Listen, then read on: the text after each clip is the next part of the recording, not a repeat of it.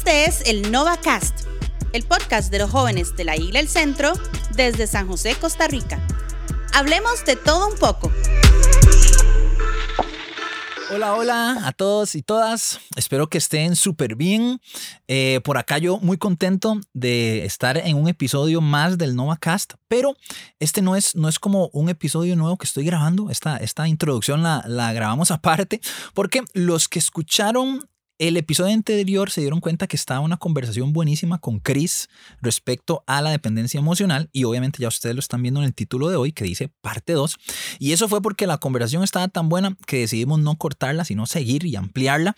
Así que la semana pasada la, la, la detuvimos en algún momento y hoy vamos a continuar con más. Así que si estás escuchando este episodio y no has escuchado el anterior tenés que ir a escuchar la parte número uno para que te pongas al día con todo lo que estamos conversando y vamos a darle con toda esta segunda parte que estuvo súper buena. Así que espero que la disfrutes un montón y continuamos entonces con más de esta segunda parte de dependencia emocional.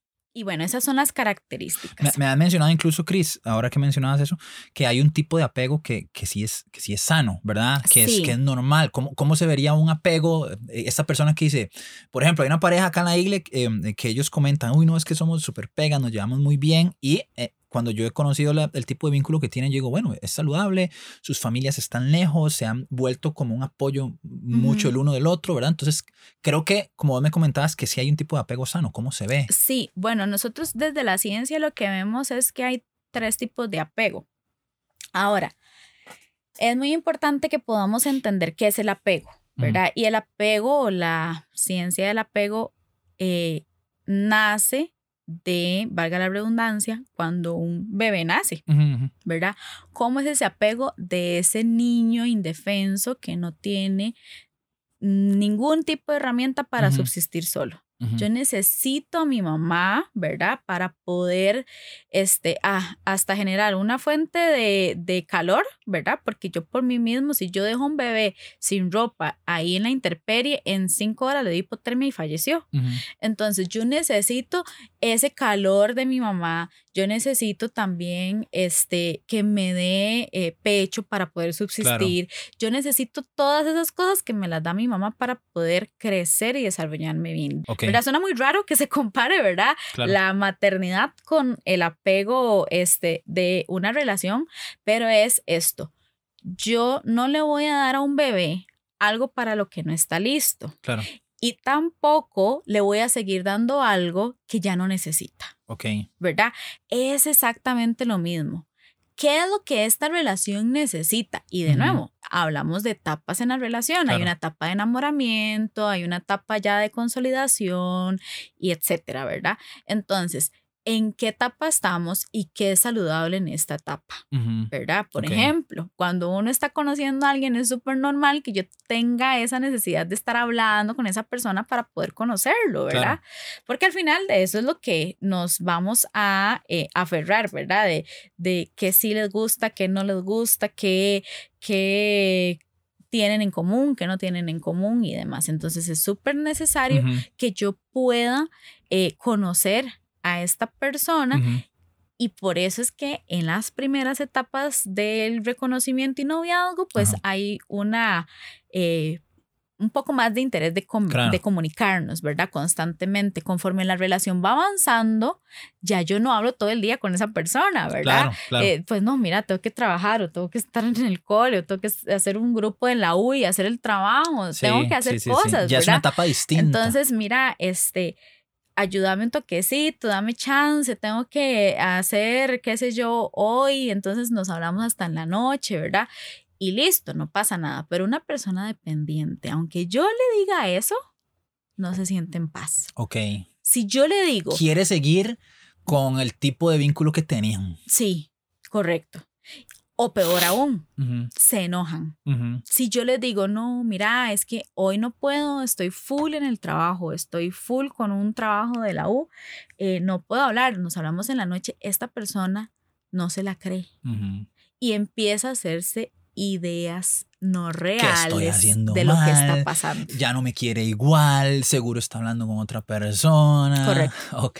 Entonces esto me genera un apego no saludable. Ahora, ¿qué pasa con el apego eh, bueno, eventualmente podríamos también hablar de los diferentes apegos, porque está el apego ansioso, está el apego evitativo, ¿verdad? Este, y está el ambivalente que brinca entre el ansioso y el evitativo. Y está también el apego normal, ¿verdad? El natural eh, o el sano. Pero sí es importante que podamos entender cuál es el apego natural, ¿verdad? Y no a la dependencia, porque cuando ya pasamos a la dependencia, vamos a ver, yo estoy con esa persona por una necesidad. Claro. Yo necesito de estar con esa persona porque si no me pierdo. Pierdo quién soy, pierdo mis metas a futuro, pierdo todo de mí, pierdo hasta la felicidad. Claro. Pierdo mi vida. Y ahí es donde estamos en peligro. Cuando yo pienso que mi vida depende de un otro completamente, entonces, ¿dónde quedaste vos? Claro. Porque que yo sepa, una persona depende de un otro son en los primeros meses de vida. Claro. Después de ahí ya no. El amor verdadero escoge, escoge estar con alguien, escojo compartir mi vida con alguien, pero no puede depender mi vida de, de esa persona, no puedo necesitar de esa persona para continuar porque es como, ese es como el límite, ¿no? es como el, el, el, lugar donde ya yo digo, eh, dependo de esta persona para, para poder ir bien a mi trabajo, para poder cumplir mis metas y mis sueños. No veo mi vida sin... A veces suena como muy romántico, ¿verdad? Como de película. Uy, es que no veo mi vida sin ti, ¿verdad? Y tal vez se dice con un buen corazón o con una forma de pensar como, como en teoría, como muy romántico, pero es muy, muy peligroso, ¿verdad? Caer en este tipo de apego. Entonces, un, apego sano, entonces, eh, debería poder tener esos límites. Sí, definitivo. O sea, en un apego sano yo pongo límites y el otro lo respeta y también el otro pone sus límites y yo los respeto. Eh, en, lastimosamente en las personas dependientes, ellas no conocen qué es esto. Ni siquiera saben cómo poner límites, ni cómo respetarlos. Me parece haberlo visto mucho en temas como de que hay tal vez alguna reunión familiar en la que eh, uno de los, de los dos quiere ir solo porque se va a hablar algún tema personal o así, y la otra persona se siente mal ¿por qué yo no puedo ir? Yo quiero estar ahí, eh, me estás haciendo a un lado y tal vez necesita ese espacio. Y, entonces ahí se ve, ok, este apego no es saludable porque está bien que quieras compartir con su familia, pero si la otra persona no puede hacer nada, ¿verdad? O estas personas que, que no pueden salir con amigos porque tiene que ir la novia o tiene que ir el novio, ¿verdad? Y casi que hasta que hay que pedir permiso, otro red flag, ¿no? o sea, eso ya es una dependencia increíble. No podés, no, no tenés una vida social. Es más, no tenés amigos y amigas que no sean en común con los de tu novio o novia. Eso es, me parece que es una, un red flag porque deberíamos, por supuesto, tener gente en común, compartir, pero yo podría o debería poder tener un espacio donde mi novio o mi novia no estén y que eso no me haga sentir mal o no me haga sentir que nos estamos separando o que ya no somos los mismos de antes, ¿verdad? Sí, y esto de hecho que decís me lleva a hablarte un poquitito de lo que te decía de la relación de la diada destructiva. Sí.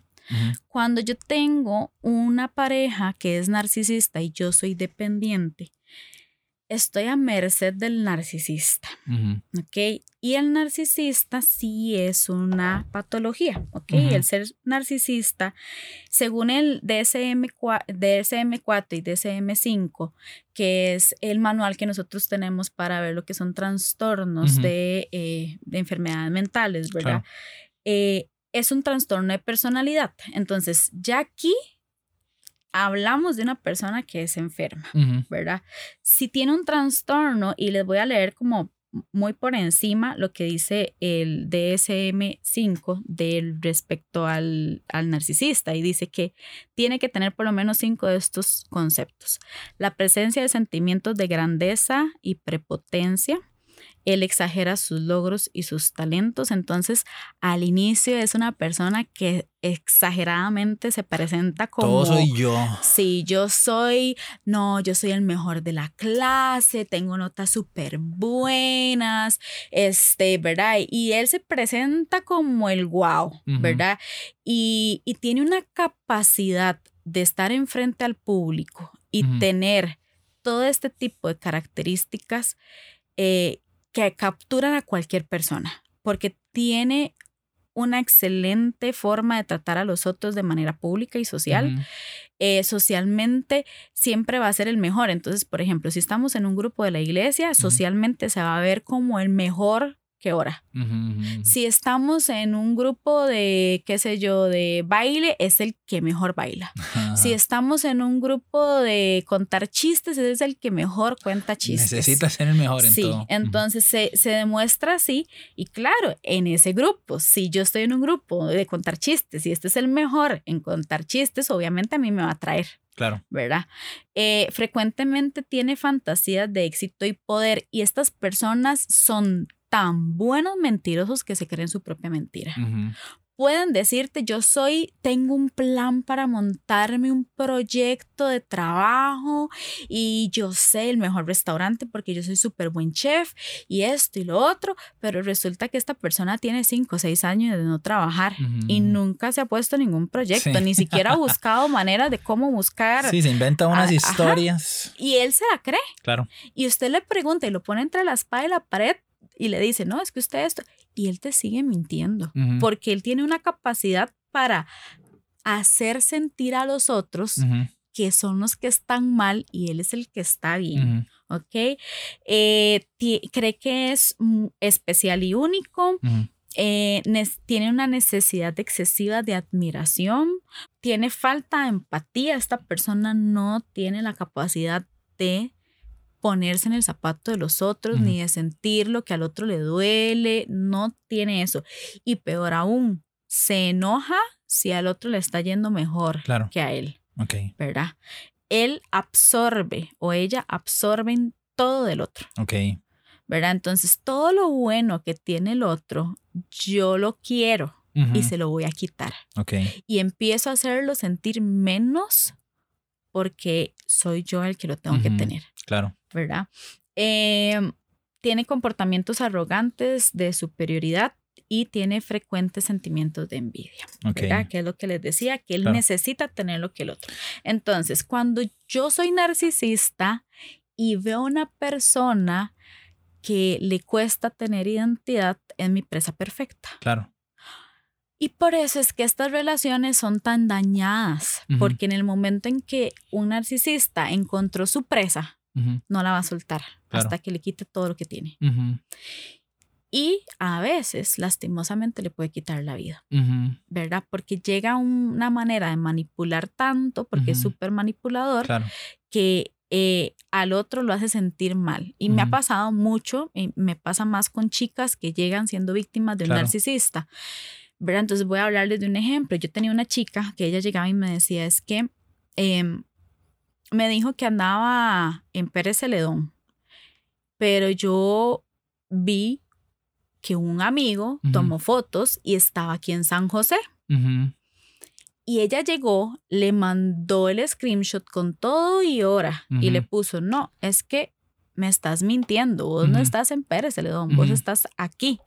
Y él le decía a ella, no es cierto, yo estoy en Pérez Celedón, usted es la que es una loca celosa.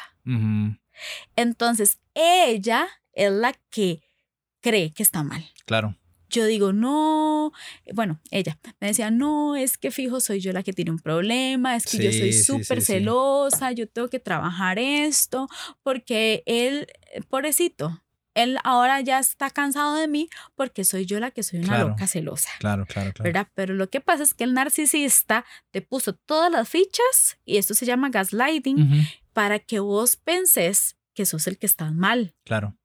Ignoras tus propios eh, em, síntomas de alerta. Claro. ¿Verdad?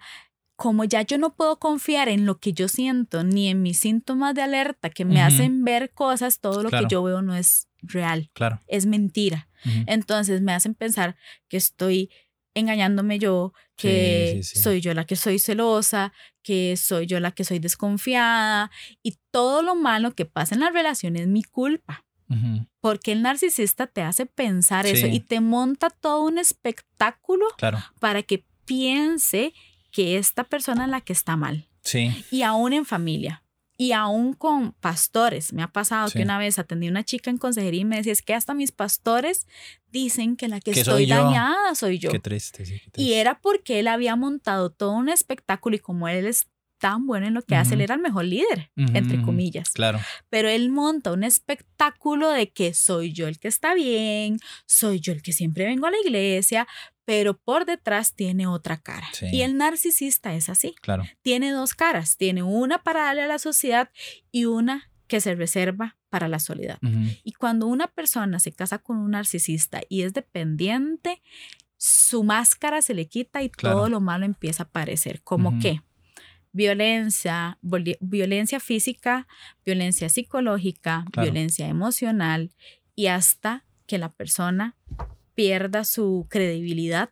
Claro. ¿Verdad? Entonces va constantemente a pedir ayuda a sus familiares y le dicen, no, es que ya él vino aquí y nos dijo que la que está mal sos vos. Claro. ¿verdad? Entonces pierde sus redes de apoyo, pierde a su familia, pierde sus amigos, lo pierde Claro. todo, hasta económicamente. Sí, sí, sí. Hace poco hablé con una muchacha que me compartía eh, cómo había intentado terminar una relación varias veces y, y esta persona eh, se ponía a llorar, le daba, le decía que se iba a quitar la vida, ¿verdad? Y cuando estaban en persona la agredía, incluso físicamente, la empujaba, la agarraba fuerte y le decía, reacciones, que usted tiene que estar conmigo, ¿verdad? Y cosas de estas. Y entonces ella decía, es que tal vez no le he dado el espacio que él necesita, es que tal vez esto, es que tal vez lo otro, ¿verdad?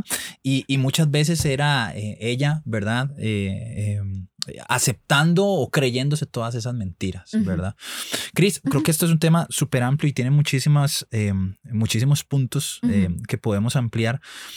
¿Qué recomendaciones, qué consejos das para, para las personas que tal vez han reconocido algunos de estos puntos en su vida, tal vez están lidiando con eso o tal vez en un futuro lo vayan a, atravesar lamentablemente? ¿Qué consejos das para poder salir de estos círculos de, de dependencia emocional? Lo primero, primero es reconocerlo. ¿Verdad? Si ya vos reconociste que tenés alguno de estos síntomas y manera de comportarte, entonces es súper importante que volvás a escuchar el podcast, tomes nota y empeces a trabajar puntualmente en cada una de estas cosas. Claro, ¿verdad? Ok, si yo no creo en mí, entonces, ¿qué debería yo de hacer para, para esto? Puedo buscar ayuda, puedo buscar, eso es lo más importante, puedo buscar ayuda, ya sea de un terapeuta, del pastor, de algún amigo que me enseñe el camino, ¿verdad? Un buen consejo. Eh, si veo que no lo logro con ninguna de mi red de apoyo, porque pasa que los dependientes tienen muy pocas redes de Claro. apoyo, ¿verdad? Porque se enfrascan solo en una persona y me olvidé de tener amigos, me Claro. olvidé de mi familia o mi familia no es un lugar seguro. Entonces, busca ayuda profesional. Si no la puedes encontrar por factores económicos y demás, hay lugares que son este gratuitos que podría pasarte una lista, eso sí te lo voy a Súper pasar bien. porque no lo tengo ahorita a mano, pero hay lugares donde les cobran eh, bien bajito, ¿verdad? O que del todo no cobran para recibir terapia. ok. Esta es una herramienta y si del todo vos decís no, entonces busca videos de profesionales que te ayuden, busca información en internet, Libros incluso. libros. Tenés, eh, tenés unos que me habías enseñado, Cris, Sí. que, que por cierto los tenemos en digital eh, por si quieren, eh, ¿cómo eran? Tengo- hay como varios nombres Son buenísimos eh, que suman muchísimo, que son creo Sí. que herramientas, como dice Chris, que a veces, por supuesto que la terapia es importantísima y el buscar eh, apoyo profesional es importantísimo, pero hay otras herramientas, ¿verdad? Eh, Hay uno que se llama noviazgo de altura, eh, enamórate de ti, de Walter Rizzo, tu corazón no está bien de la de cabeza. la cabeza, tu corazón no está bien de la cabeza. ¿Cómo salir de una relación tóxica? Ujú. Muy buenos. Hay, hay estos y, otros, otros libros buenísimos. Sí, amar o depender, eh, que te lo voy a pasar, que es también creo que de Walter Rizzo. Y eh, hay algunos que no tengo digitales, pero que ustedes pueden buscar, que pueden comprar en línea, cuestan 8 dólares o así estuve viendo ayer, que son de una de mis autoras favoritas porque somos colegas y adicional como que tenemos un corte muy similar. Ella se llama Silvia Congost Ok, pueden buscarla también en internet. Tiene videos, eh, tiene conferencias eh, y tiene libros y tiene uno que se llama Amar o Depender, ¿verdad? Y eh, saliendo también creo que de, de, de la dependencia. súper. Em, es muy bueno. El poder leer, el poder informarme, el poder este, escuchar testimonios de personas que pasaron por lo mismo que yo y cómo salieron de ahí, ¿verdad? Entonces estas herramientas pueden eh, ayudarme bastante. Ahora, tengo que trabajar sí o sí mi autoestima, ¿verdad? Una persona con dependencia tiene que trabajar su autoestima. Herramientas para la, que trabajes en la casa si crees que tienes una autoestima baja. Bueno, primero, número uno, hace una lista de las cosas que crees de vos, ¿verdad? Y puedes dividirla. ¿Qué cosas son buenas y qué cosas son malas? Y con las cosas malas, preguntarle a los otros si eso es cierto. Claro. ¿Será que yo soy tan malo? ¿Será que yo soy tan feo? ¿Será que yo, verdad? Entonces, vaya, pregúntele a cinco o seis personas, haga su propia encuesta. Y si esas personas te dicen, mira, no, nada que ver, vos sos súper diferente, esto, esto, lo otro, apúntalo también para que no se te olvide que eso no es cierto. Y si es cierto, entonces podemos trabajarlo. Claro. ¿Verdad? Las personas tenemos esa capacidad de poder aprender y desaprender de crecer. cosas. Eh, luego también es súper importante que te veas en el espejo todos los días y no penses ni, ni lo digas en voz alta lo malo que ves. Aunque lo penses, vamos a buscar algo positivo que decirnos. ¿Ok? Entonces, por ejemplo, un día así me siento, a las chicas nos pasa que hay días donde nos vemos súper lindas y nos sentimos súper bien, pero hay días donde uno dice, híjole, hoy nada que ver, ¿verdad? Entonces, piropese por lo menos la blusa. Ah, bueno, este color se me ve bonito. Estos zapatos que chivas se me ven. Claro. Estas, ay, las uñas me quedaron súper lindas. Trate de piropearse una vez al día por lo menos pero vaya, veas en el espejo, aunque usted piense algo malo inmediato, porque a veces las personas con baja autoestima, lo primero que piensan es lo malo. Uy, estoy tan fea, uy, estoy tan gordita, o estoy tan flaquita, o estoy, ¿verdad? Pero piénselo, pero no lo diga. Dígase algo positivo. Y conforme usted lo va diciendo, su cerebro va a ir poco a poco aprendiendo que cuando te veas, lo que va a decir y pensar es algo bueno, no algo malo. ¿Verdad? Esa es una técnica para trabajar el autoestima. Eh, que también es importante que dejemos de idealizar. Entonces, ¿cómo yo voy a trabajar mis eh, ideas fantasiosas? Primero que todo, tengo que reconocer cuál es la realidad y cuál es eh, la idealización. Entonces, igual, vamos a hacer una lista de las ideas que yo tengo y corroborar cómo yo voy a empezar a preguntar también a los demás, a las personas cercanas, a redes de apoyo. Y eh, muy importante, si yo no tengo una red de apoyo, porque mi familia no es una red de apoyo saludable, o los amigos que yo tengo ahorita no son tan buenos amigos, busquemos otras redes de apoyo. Claro. ¿Verdad? Eh, Puedes ir a una iglesia, puedes buscar personas este, que te traten de involucrar un poco más, levanta la manita, pedí ayuda, ¿verdad? Eh, mira, paz, eh, es, me he sentido un poco solo, ¿me podrías ayudar? Eh, me gustaría conocer personas que sean saludables para mí, he estado pasándola mal, podemos ayudarte, ¿verdad? Em, y yo siempre les digo, traten de buscar un hobby. Por lo general, un hobby siempre me atrae a grupos. Claro. ¿Verdad? Entonces, si a mí me gustan los juegos de mesa, mira, este, voy a ir a jugar un juego de mesa. Eh, sí, sí, hay grupos de ajedrez, hay grupos de esto, lo eh, otro. o qué sé yo, de baile, o de escuchar música, o de algo. Vamos a esos grupos, ahí vamos a conocer personas, ¿verdad? Pero trate siempre de rodearse de más personas. Claro. Y poco a poco ir haciendo esa red de apoyo, ¿verdad? Eh, y si del todo no puedes hacer nada de esto, pedile a Dios. Claro. Pedile a Dios, porque cuando yo oro y yo le digo a Dios, mira, Dios, yo no tengo amigos, necesito un amigo. Claro. Y yo soy testigo de que eso pasa. Claro. Porque hubo un momento en mi vida donde yo me sentía así, muy sola. Y mm, recuerdo que mi oración fue esa, yo, Señor, necesito amigos. Y me mandó dos personas que al día de hoy siguen siendo mis amigos. Ay, qué chido. Y entonces yo puedo decir, Dios cuando haces una oración correcta, puede responderte correctamente también. Qué ¿Verdad? Entonces, si vos del todo decís, no, es que no, no, no, no hay nadie a mi alrededor, ora, pedile a Dios. Eh, mandame personas saludables, necesito personas saludables, amigos saludables. Y él va a responderte. Qué chiva, Muchachos, y es que en definitiva, si podemos salir de esa, de esa relación, de esa dependencia, si tenés la capacidad, si tenés el potencial, si tenés el empoderamiento para salir de ahí, eh, Dios te va a ayudar de, de distintas maneras. Eh, y para cerrar, me gustaría recordar que con todos estos consejos que Chris nos da, también vernos como Dios nos ve, ¿verdad? La palabra de Dios nos enseña en Isaías 43, 4 que Dios nos ve con un amor, con unos ojos de amor. En Gálatas nos dice que nos llama a sus hijos, eh, que somos hijos de luz y no de oscuridad. Dicen tesalonicenses que somos redimidos por su sangre. En Juan dice que somos llamados sus amigos, ¿verdad? Em, eh, que fuimos creados por Jesús para buenas obras. Dicen Efesios que somos el templo del Espíritu Santo.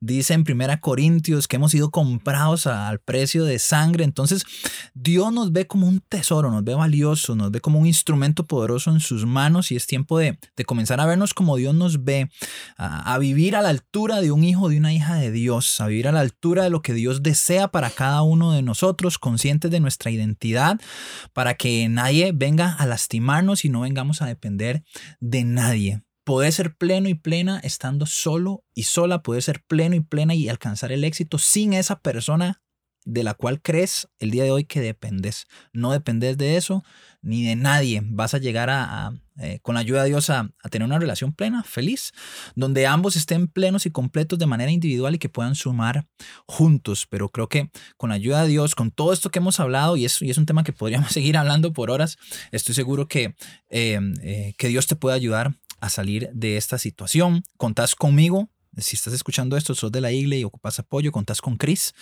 Em, si ocupas un consejo, si ocupas conversar, si ocupas terapia, puedes contactar a Cris, eh, pedirnos el número aquí por el Instagram, mandanos, un mensajito y te ponemos en contacto con ella, em, porque estoy seguro que sí puedes salir adelante de todo esto.